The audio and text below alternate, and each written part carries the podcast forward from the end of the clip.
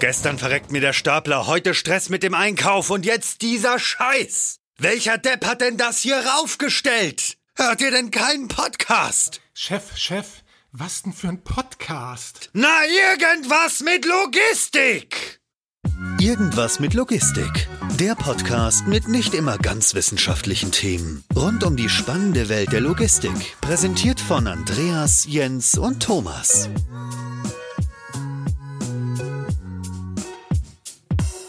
Hallo zu einer neuen Folge Irgendwas mit Logistik. Ich bin Andreas und habe heute wieder Jens bei mir. Moin Jens.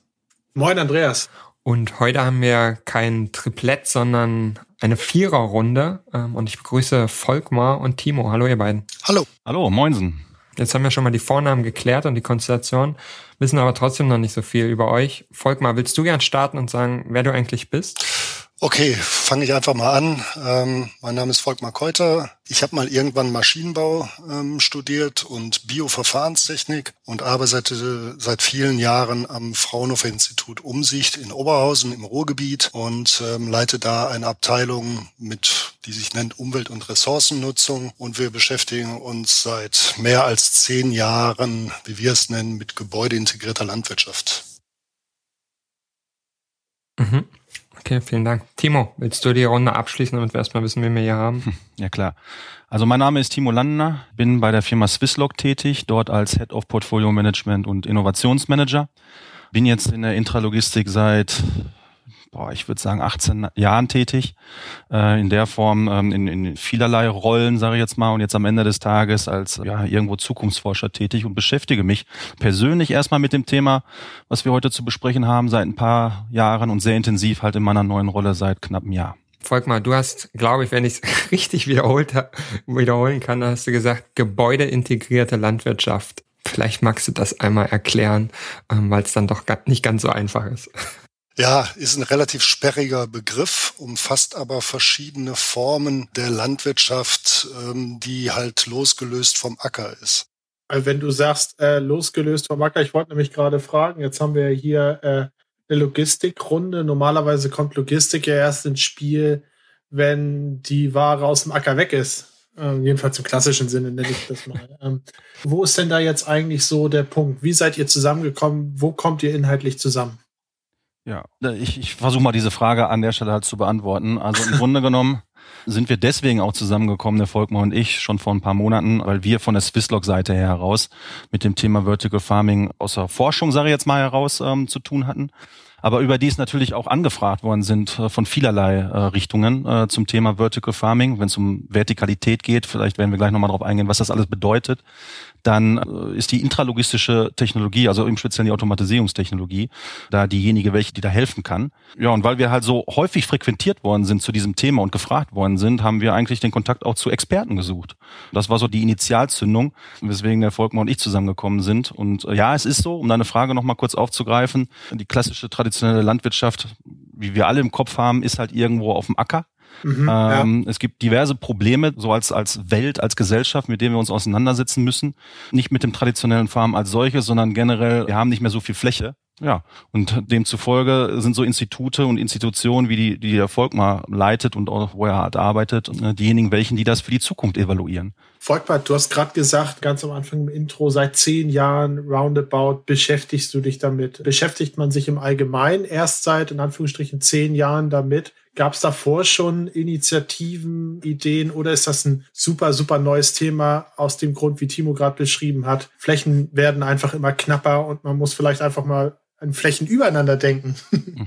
Ja, es ist eigentlich eine spannende Frage und am Ende des Tages ist es die Frage, wie weit man dieses Thema greifen ähm, möchte. Also üblicherweise in Präsentationen, die ich ähm, zu dem Thema halte, wo ich auch so ein bisschen über die historischen Zusammenhänge berichte, ähm, gibt es eigentlich schon in den 60er Jahren Aktivitäten in, in die Richtung. Nur der Problemdruck war damals natürlich noch nicht so, wie wir das auch heute sehen, gerade durch ähm, Klimawandel ähm, und Emissionen durch die Landwirtschaft, also durch die traditionelle Landwirtschaft, wo eigentlich solche solche technologisierten Systeme in vielen Bereichen durchaus Sinn ja. machen, die man näher zu betrachten. Ich finde das ganz spannend, ähm, wenn du sagst, technologierte Systeme. Ich finde, wir, wir, wir nähern uns ja jetzt immer mehr an, äh, warum ihr beide eigentlich zusammen zu dem Thema jetzt hier drin sitzt. Erstmal hatten wir Logistikgebäude, jetzt sind wir schon bei technologisierten ähm, Systemen oder bei technikbasierten Systemen. Bedingt das eine das andere? Also wird es Vertical Farming, so wie wir das jetzt mal ganz, ganz stumpf am Anfang äh, formuliert und äh, definiert haben, nur mit Technik geben? Oder ist das einfach ein schönes Add-on, weil du Maschinenbauer bist und ursprünglich und einfach Lust hast, dich bei den Themen auch mit Maschinen auseinanderzusetzen. Vermutlich bin ich angesprochen als Maschinenbauer. ja, ich, ich, weiß gar nicht, was, was dein Background ist, Timo. Ja, kein Maschinenbauer, nee, nee. Ja, gut, dann ja. können wir auf eine Vornamen verzichten und können einfach nur noch auf Studien sein. Ähm, nein, aber wir sehen ja schon eigentlich seit vielen Jahren, dass ähm, auch in der traditionellen Landwirtschaft die Technologisierung natürlich stark Einzug hält, weil man durch digitale Systeme, durch Satelliten, Monitoring eigentlich eigentlich die Chancen nutzt, einen riesigen Kostenfaktor in der traditionellen Agrarwirtschaft, ich rede lieber von der Agrarwirtschaft als von der Landwirtschaft, eigentlich stärker reduzieren kann. Wir haben in der Corona-Krise gerade das Problem in einigen landwirtschaftlichen Bereichen gehabt, wo also der Fachkräftemangel begrenzt wurde durch geschlossene Grenzen. Und solche Parameter bedingen natürlich auch immer wieder, dass man über Technologisierung und Automatisierung nachdenkt. Also das eine bedingt das andere. Ich gehe davon aus, dass Vertical Farming im weitesten Sinne einfach auch Sinn macht, ähm, nochmal stärker in den Produktionsprozess, das heißt auch in die Verknüpfung mit Technologien ähm, stärker hineinzugehen. Finde ich super spannend und da stelle ich mir natürlich auch so ein bisschen die Frage, Timo, du hattest gesagt, dass ihr das auch von potenziellen Kunden oder von existierenden Kunden so ein bisschen herangetragen bekommen habt. Wie ist das denn für jemanden wie euch als, ich sag mal, Lösungsanbieter, der am Ende wenn man es wenn man sich anschaut, eigentlich nur ein Teil dieser riesigen Kette ist das ist total schwer ganzheitlich zu fassen, oder? Aber eigentlich muss man dieses Thema immer ganzheitlich fassen, Ansonsten dieser einzelne Bestandteil ergibt in diesem ganzen Konglomerat ja wenig Sinn für sich alleinstehend, oder? Ja, absolut. Das ist auch ähm, eine, eine große Herausforderung, mit der wir uns gerade rumplagen, sage ich jetzt mal. Mhm. Wo ist da unser Spot an der Stelle? Ne? Also ähm, wenn man mal das Thema halt runter reduziert, technologisierte Farm, ob jetzt vertical oder in, in sogenannten Gewächshäusern, das ist der eine Part, aber der andere Part ist auch, wie wir unsere Rolle da einfach sehen in der gesamten Food Supply Chain als solches. Ne? Ja. Klassischerweise haben wir bisher immer Distributionszentren halt mit unserer Automatisierungstechnik ausgestattet, also irgendwo mittendrin in der Supply Chain, ja, bis zum Endkunden, sage ich jetzt mal, in den Supermarkt.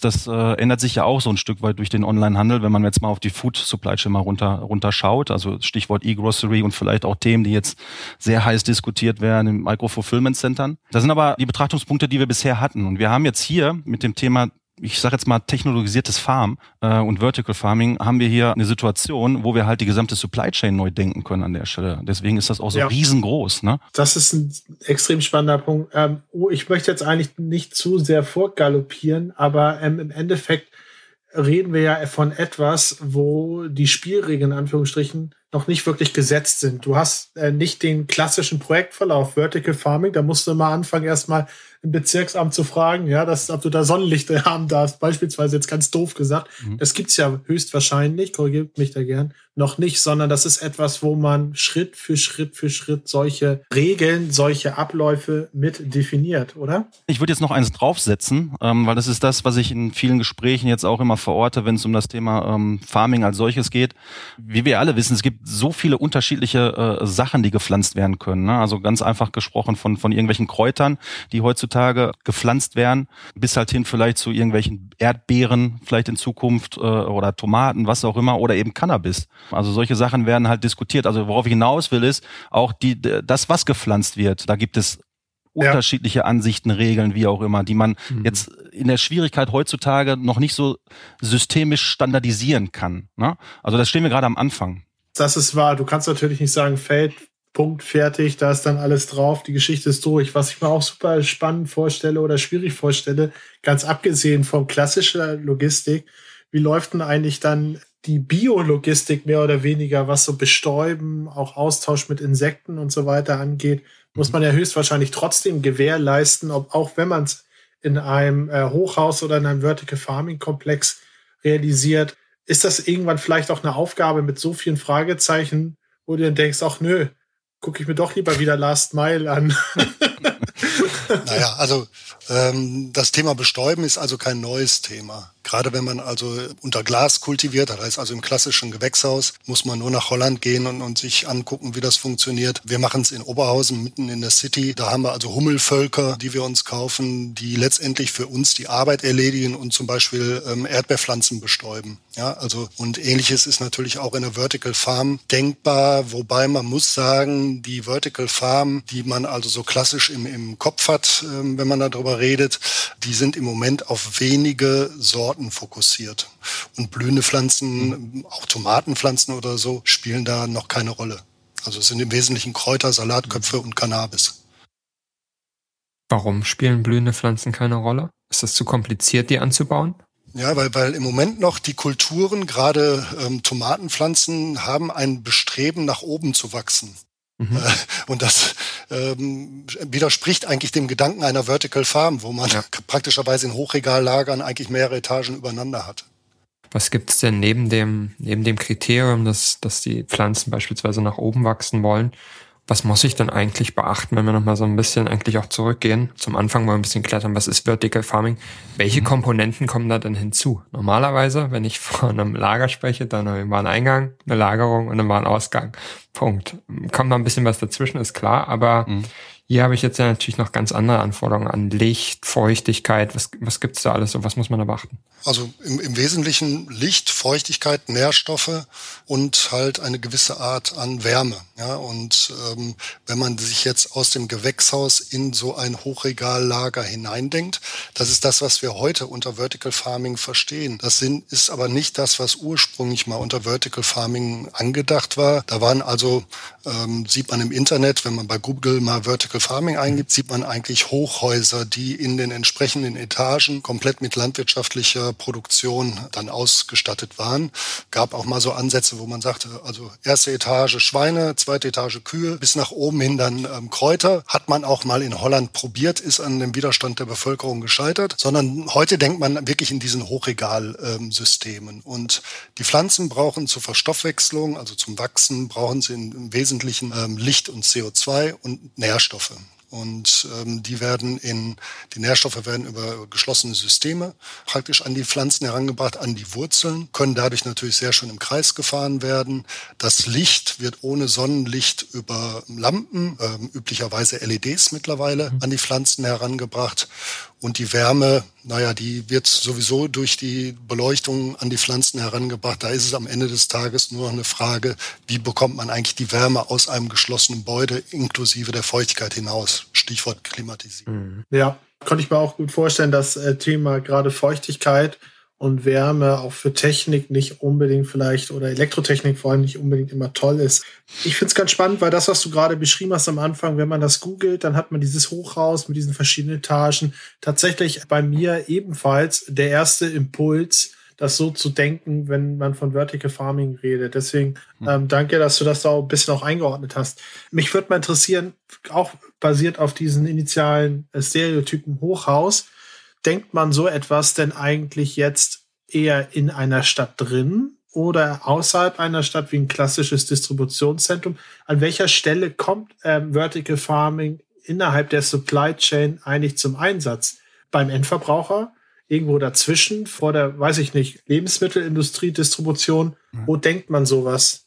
Also wenn ich da äh, mal ganz kurz antworten darf. Also wir hatten ja gerade schon kurz äh, ein Themengebiet des Vertical Farmings halt beschrieben, was so ein bisschen in die Urbanität halt reingeht. Also beispielsweise ja Gewächshäuser, sage ich jetzt einfach mal, oben auf Dächern, wie es auch das Fraunhofer Umsicht in Oberhausen betreibt, um mehr Urbanität halt einfach zu gewährleisten. Ja. Wenn man jetzt mal das wieder auf das Thema Vertical Farming, wie es heute gedacht wird, oder ein Teil dessen, wie es heute gedacht wird, also ich spreche das mal als, als Food Factory an, dann ist das mit Sicherheit ein Konzept von der, von der Supply Chain her, was auch noch sehr urban sein kann, sein muss sogar sogar, um halt die Transportkosten und die Transportaufwände und die Kilometer halt runter zu reduzieren. Aber man kann sich da diesem Distributionskonzept ein wenig halt bemächtigen, indem man halt einfach sagt, nehmen wir mal so als Berlin immer so als Beispiel, dass man außerhalb von Berlin irgendwo in, in Brandenburg, wie auch immer, eine Fläche hat, wo man halt eine Food Factory, eine Vertical Farm halt hochzieht und dann eben von diesem ländlichen Gebiet dann in die Stadt halt rein transportiert. Das sind wesentlich weniger Kilometer, als wir es heutzutage haben. Also da, da so im Schnitt reden wir dann so von 50 bis 100 Kilometer Transport im Vergleich dazu, was, was, was heute über die Welt verschickt wird. Da reden wir halt von äh, über 2000 Kilometer teilweise, die so ein Nahrungsmittel äh, unterwegs ist wenn ich mir mal so einen klassischen Produktzyklus oder so einen klassischen Lebenszyklus von der Idee, von einem Markt oder von einem Produkt überlege,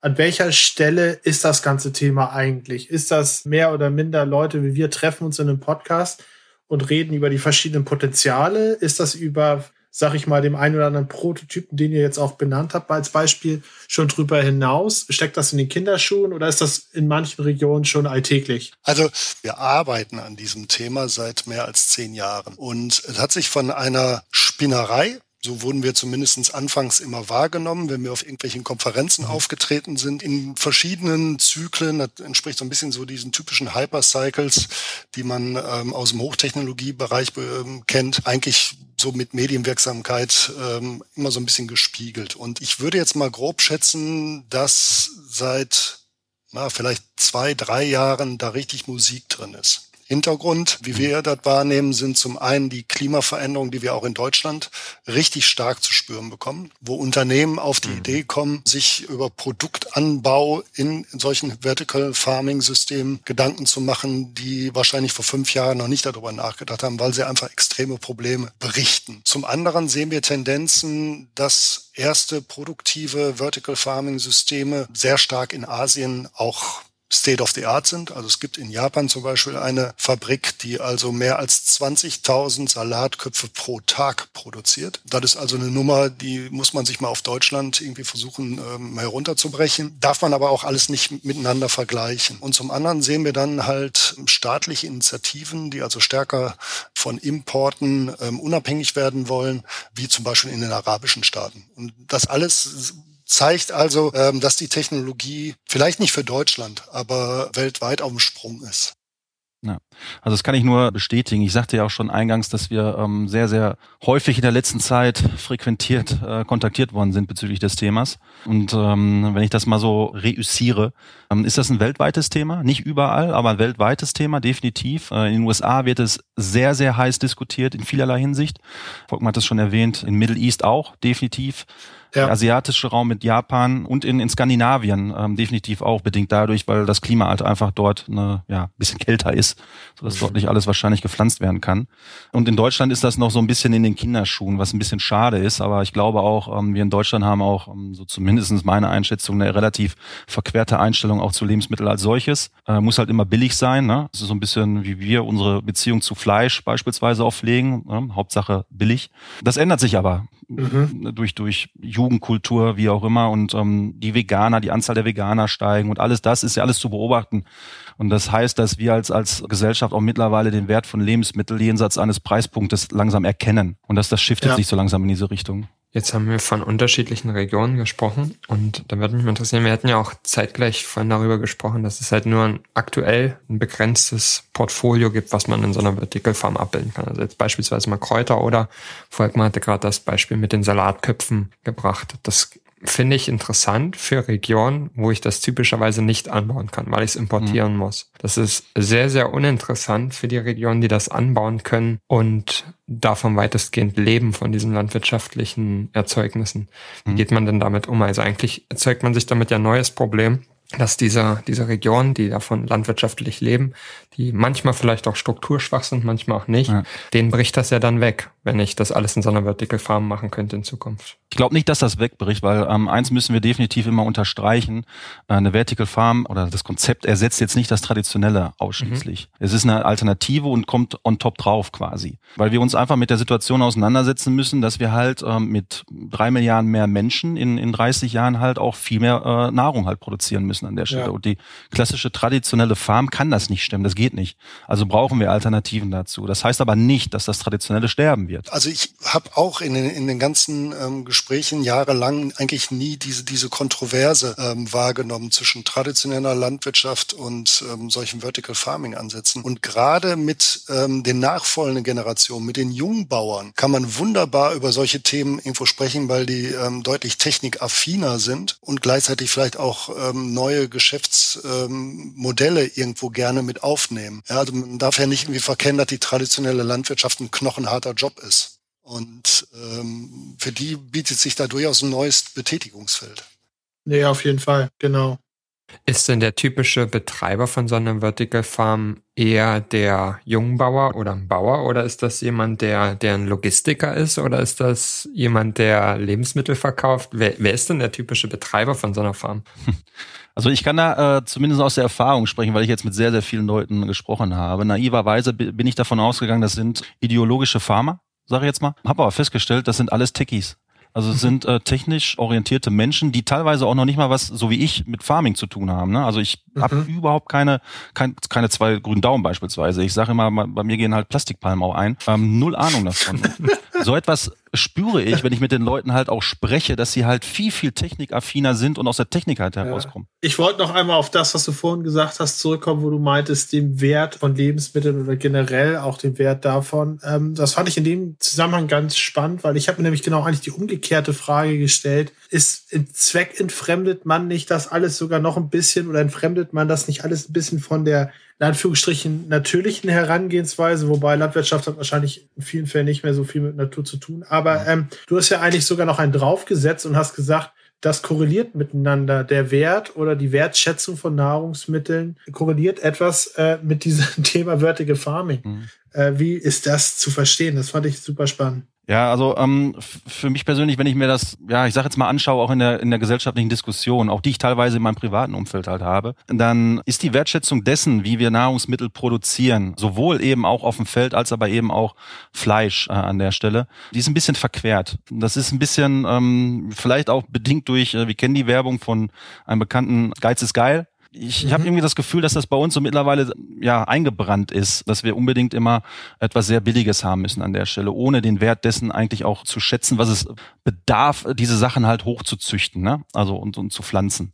Ich weiß, was du meinst, ohne da jetzt äh, die Front zu weit aufzuziehen. Genau. Aber äh, man freut sich, ich weiß, was du meinst, so diese, diese Grundeinstellung, sich mehr darüber zu freuen, ja. etwas besonders Billiges zu kriegen, als es was besonders Gutes zu bekommen. Das dann oft mehr über den Preis geredet wird als über das Produkt selber. Ja, ja, ja ganz das, genau. Das kann ich, kann ich, kann ich voll nachvollziehen, ja, jetzt, aber verstanden. Ja. Jetzt kommt der Punkt, den ich noch ähm, kurz anfügen wollte. In den Diskussionen, die ich auch intern führe und ähm, also intern jetzt in meiner Familie, in meinem Freundeskreis beispielsweise, da mhm. kommen wir halt sehr, sehr oft zu dem Punkt, dass äh, wenn ich Vertical Farming oder generell technologisiertes Farming halt äh, bespreche, dann kommen dann halt ähm, Argumente, so gebiaste Argumente, ja, es ist alles äh, genmanipuliert. Das ist so das, was ich immer als erstes höre.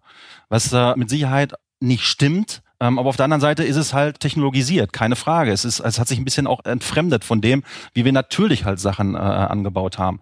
Ja. Aber wenn ich ehrlich bin, das hat die traditionelle Farming, das traditionelle Farming auch ein Stück weit mit chemischen Sachen, die halt dazugeführt werden. Ne? Also das ist nicht weit weg von dem. Ähm, nichtsdestotrotz ist es aber auch ein gesellschaftlicher Diskurs, den man da führen muss, ähm, den Leuten das auch beizubringen, dass jetzt nicht wirklich, ähm, ja, dass wir da kein Schandluder in der Natur treiben oder sowas. Mhm. Jetzt hast du gerade angesprochen, du führst solche Diskussionen auch im privaten Umfeld. Mal ganz ehrlich, was fasziniert dich persönlich bei dem ganzen Thema eigentlich so? Weil sowas kann man ja eigentlich ja. nur vorantreiben, wenn man da irgendwo auch persönlich ein Interesse dran hat, sonst fehlt dann da irgendwann ja auch der Atem. Sein. Also die, die Passion, die mich vorantreibt, ist natürlich Situationen, die man so mitbekommt, die man hört, die man liest, wo man sich einfach denkt, das kann nicht wahr sein, dass wir in einer solchen Welt halt einfach leben. Ich kann da zwei Beispiele nennen, die mich jetzt in der jüngsten Vergangenheit ein bisschen umtreiben. Das eine ist, das ist auch ein berühmter Tweet gewesen von einem Chefkoch aus den, aus den USA, bedingt durch die Pandemie natürlich. Ähm, der hatte halt Bilder gezeigt. Ein Bild hat er gezeigt von einem Feld, sage ich jetzt mal, oder nicht ein Feld, sondern ja ein Bild gezeigt von verrottenden Kartoffeln. Also Kartoffeln, die geerntet worden sind und aufgrund der Pandemie und des Lockdowns dann nicht mehr in Stadien zu, äh, zu, zu Pommes verarbeitet werden konnten, dann wurden die Kartoffeln weggeworfen. Und das ist nicht wenig, was da weggeworfen wird. Also wir produzieren über diese mhm. gesamte Kette sehr, sehr viel Müll. Da muss noch nicht mal eine Pandemie dafür da sein. Das passiert schon per se. Das, das ist etwas, was ich der Meinung bin, das kann nicht sein. Wir haben auf der einen Seite haben wir wachsende äh, Zahlen, wenn es um äh, Übergewicht geht. Auf der anderen Seite auch wachsende Zahlen, wo Menschen halt einfach sterben aufgrund von, sie verhungern. Und seit 2016 sind die, die, die Zahlen Zahlen von Hungertoten, die gehen wieder nach oben. Und das ist so ein Gleichgewicht, das finde ich nicht in Ordnung an der Stelle. Da kommt eine Passion her. Und die zweite ist natürlich jetzt aus der intralogistischen Brille über die Supply Chain. Es kann nicht sein, dass man in Neuseeland, das hatte mir äh, letztens jemand mal so gesagt, äh, dass in Neuseeland auf dem Markt eine Kiwi gekauft werden kann, die in Spanien gepflanzt worden ist. Mhm. Das, das hört sich krank mhm. an irgendwie. Ja, finde ich, bin ich, bin, kann ich beides exakt so unterschreiben. Vielleicht folgt mal an dich mal die gleiche Frage. Du hast ja auch schon einen etwas längeren Atem, was das Thema angeht und wo du dich damit beschäftigst. Was ist denn dein Eintrieb eigentlich dahinter?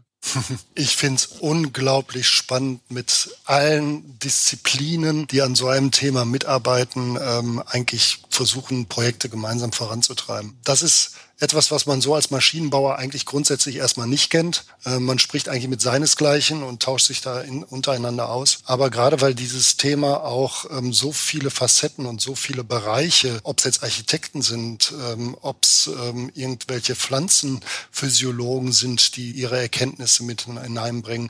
Ich selbst habe mal irgendwas mit, mit Wasser- und Abwassertechnologie gemacht, deswegen treibt mich dieses Thema von Anfang an eigentlich an.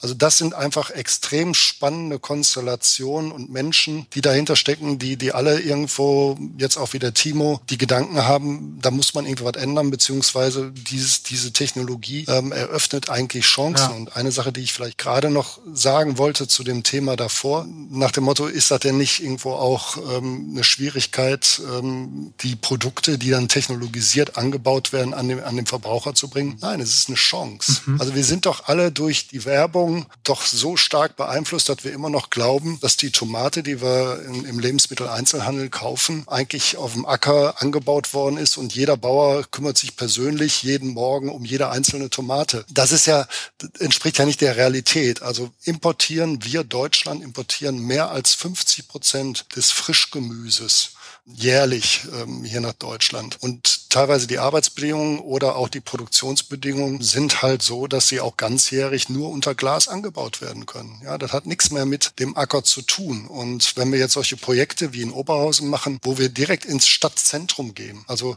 wir sind in, in einer Fußgängerzone, typische Ruhrgebietsfußgängerzone aus den 70er Jahren und ähm, bringen die Produktion in die, in die Stadt hinein. Und das ist natürlich spannend, wie die Verbraucher darauf reagieren. Aber ich glaube, dieser Diskussion muss man sich stellen und das ist eine Chance. Also mhm. so sehe ich das zumindest. Wie reagieren die denn? Ist irgendwie ganz spannend. Ähm, wir haben also dieses Projekt, weiß nicht, wer von euch Oberhausen kennt. Oberhausen ist meistens in den letzten Jahren ähm, immer nur negativ in den Schlagzeilen gewesen, ist also durch den Strukturwandel im Ruhrgebiet sehr stark beeinträchtigt gewesen und ähm, hohe Arbeitslosigkeitsquote. Und gerade so im, im Rahmen des gesamten Bauprozesses haben wir dieses Thema halt auch mit Umfragen begleitet und wir waren ganz erstaunt, dass also 70 bis 80 Prozent der Oberhausener Bürger diesem Projekt total positiv gegenüberstehen. Und dann kam Corona. Wir können also das nicht stärker mhm. irgendwo weiter nach vorne treiben, aber das ist schon fürs Ruhrgebiet wirklich klasse.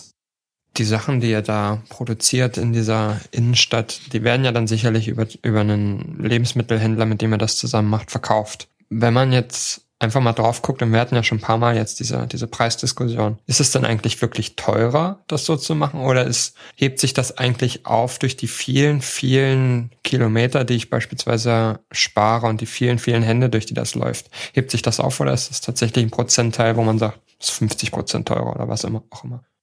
Wir adressieren die Preise beziehungsweise Betreiber dieses, dieses Dachgewächshauses ist die Stadt Oberhausen. Aber mhm. ist natürlich klar, dass wir da jetzt keine ähm, Aufschläge machen, die, die also am Ende des Tages die Produkte ähm, nicht veräußern können. Aber Hauptadressat sind im Moment noch der Wochenmarkt direkt vor der Tür und mhm. ähm, die lokale Gastronomie im Umfeld des Altmarktgartens. Mit Lebensmitteleinzelhändlern sind wir noch nicht in Kontakt. Wenn also okay. jemand das hört, dann darf er sich gerne bei uns melden. Das ist der übliche Werbespruch in so einer Sendung. aber aber ähm, wir sind natürlich erst Ende 2019 in Betrieb gegangen. Mhm im Frühjahr 2020 in Shutdown. Also von daher kämpfen wir immer noch mit dieser Problematik, dass wir noch nicht ja, voll produzieren. Timo, wie ist das bei euch? Zum einen, seid ihr schon mit denen in Kontakt? Und zum anderen die Frage, wenn man das aus logistischer oder Technikanbieter-Sicht betrachtet, versucht man immer so einen schönen ROI zu rechnen. Hm. Habt ihr den schon? das wäre schön, ja. Also zur ersten Frage. Äh, ich hatte auch schon eingangs erwähnt, dass wir sehr häufig in den letzten anderthalb Jahren ja, kontaktiert worden sind zu dem Thema. Das sind zum einen Indoor-Pharma als solches, also weltweit, die halt Automatisierungstechnologie gebrauchen können, sage ich jetzt mal. Aber auch die Lebensmittelhändler kontaktieren uns genauso. Es sind auch nicht nur die Lebensmittelhändler, sondern es sind auch ganz viele andere Branchen, die uns da an der Stelle halt kontaktieren. Beispielsweise auch die Produktion, also die, ich sage jetzt mal die Lebensmittelproduktion, die irgendetwas, was, was gepflanzt worden ist, etwas weiteres tun. Also mhm. Ketchup beispielsweise, die halt auf dem weltweiten Markt die Tomaten halt einkaufen und uns die Frage stellen, ja, können wir die nicht irgendwie automatisiert in einer Farm halt äh, neben uns bauen? Dann brauchen wir sie nicht mehr so weit durch die Welt schiffen. Also ja. die Kontakte, die der äh, Volkmar gerade mal angesprochen hat, weil wir auch in der ja, Logistik halt tätig sind und viele Food-Kunden äh, oder ja, Lebensmittelketten unsere Kunden halt einfach sind, haben wir die Kontakte definitiv da und die kontaktieren uns. Aber es ist, um die zweite Frage zu beantworten, sehr, sehr schwierig dort ein Standardsystem aufzusetzen, eine Lösung aufzusetzen. Hier ist sie für die und die Gemüsesorten oder für den und den, äh, für die und die Kräuter.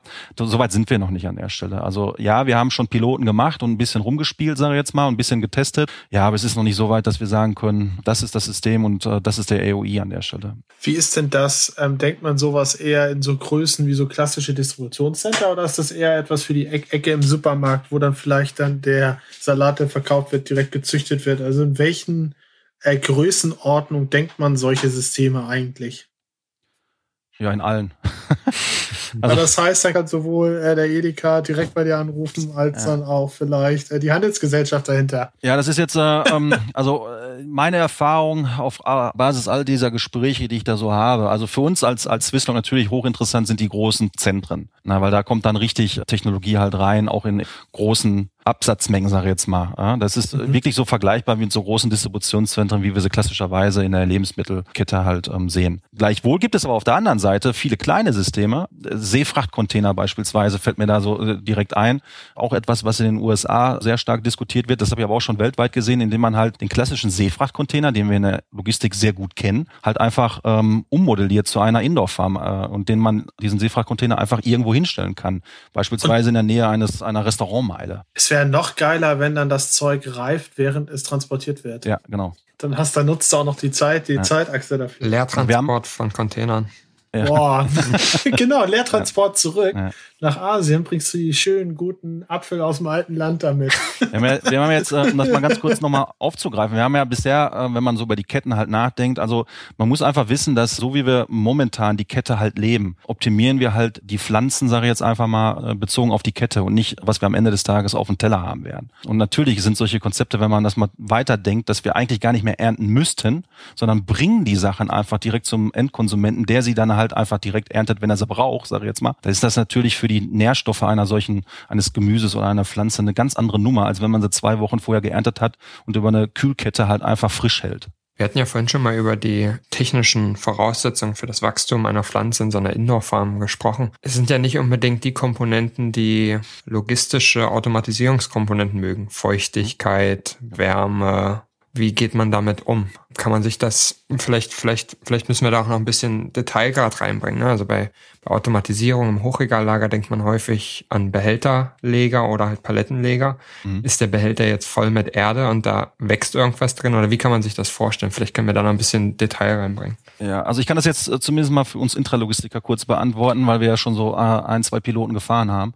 Natürlich sind einige Komponenten nochmal überdenkenswert, äh, wenn es um Spritschutz, was auch immer geht. Das haben wir jetzt auch so pilotiert und auch ein Stück weit unsere Erfahrungen gesammelt und das Thema ist auch gar nicht so groß, wie man ursächlich meint. Also es ist ein Thema, klar, keine Frage.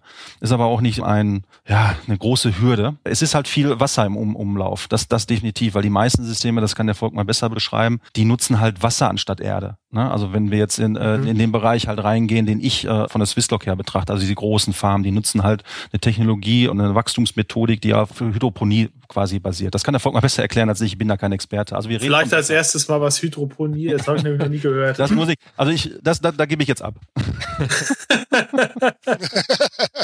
ja, immer die Buzzwörter und dann bitte erklären.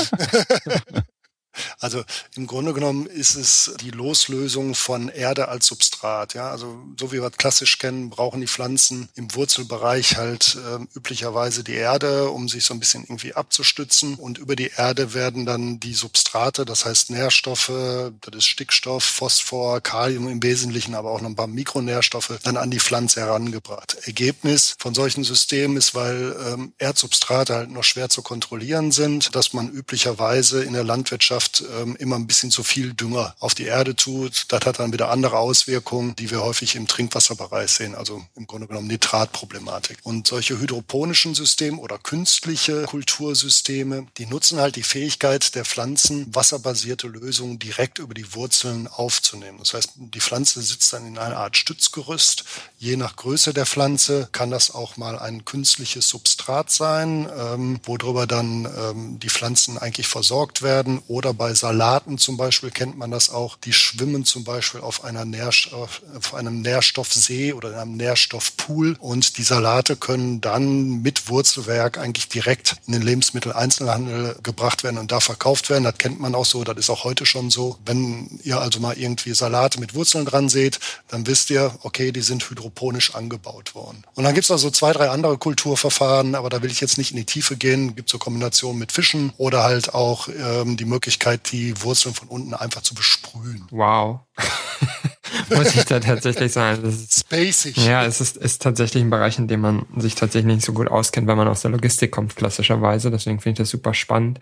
Ich habe tatsächlich mal noch vermutlich eine richtig dumme Frage, aber neben dem ganzen Bewusstsein, das Timo auch angesprochen hat und, und alternativen Ernährungsformen wie Veganer und, und auch vegetarische Ernährung, die einen zunehmenden Zulauf haben, ist ja auch das Thema Bio und Demeter-Qualität und so weiter, ist ja auch ein Thema. Kann man sowas auch in so einer Vertical Pharma? Ich weiß, vielleicht eine richtig dumme Frage, aber kann man das? Nee, das ist äh, definitiv keine dumme Frage. Aber ich glaube, das kann der Volkmann tatsächlich besser sogar beschreiben als ich, ähm, weil das ist ein ganz, ganz wichtiger Punkt. Ja. Die Frage ist total gut und auch berechtigt und da kommt man im Grunde genommen so an die Grenzen einer Biozertifizierung heran. Wenn man mit, mit Pflanzenphysiologen spricht, dann sagen die, ähm, das, was wir im hydroponischen Bereich machen, ist ja ein, entspricht eigentlich von der Kreislaufführung einer biologischen ähm, Zertifizierung. Nur gerade Demeter und ähm, das europäische Biosiegel erlauben keinen Anbau in hydroponischer Kultivierungsform. Das sieht zum Beispiel in den USA komplett anders aus. In den USA ähm, erlaubt also das Organic, ähm, Organic Certificate den Anbau in hydroponischen Nährlösungen. Das heißt, da würde man also einen Biostandard bekommen. Deutschland und Europa derzeit nicht. Aber wir sind da durchaus auch im Gespräch mit den ähm, Bioverbänden und da kommt so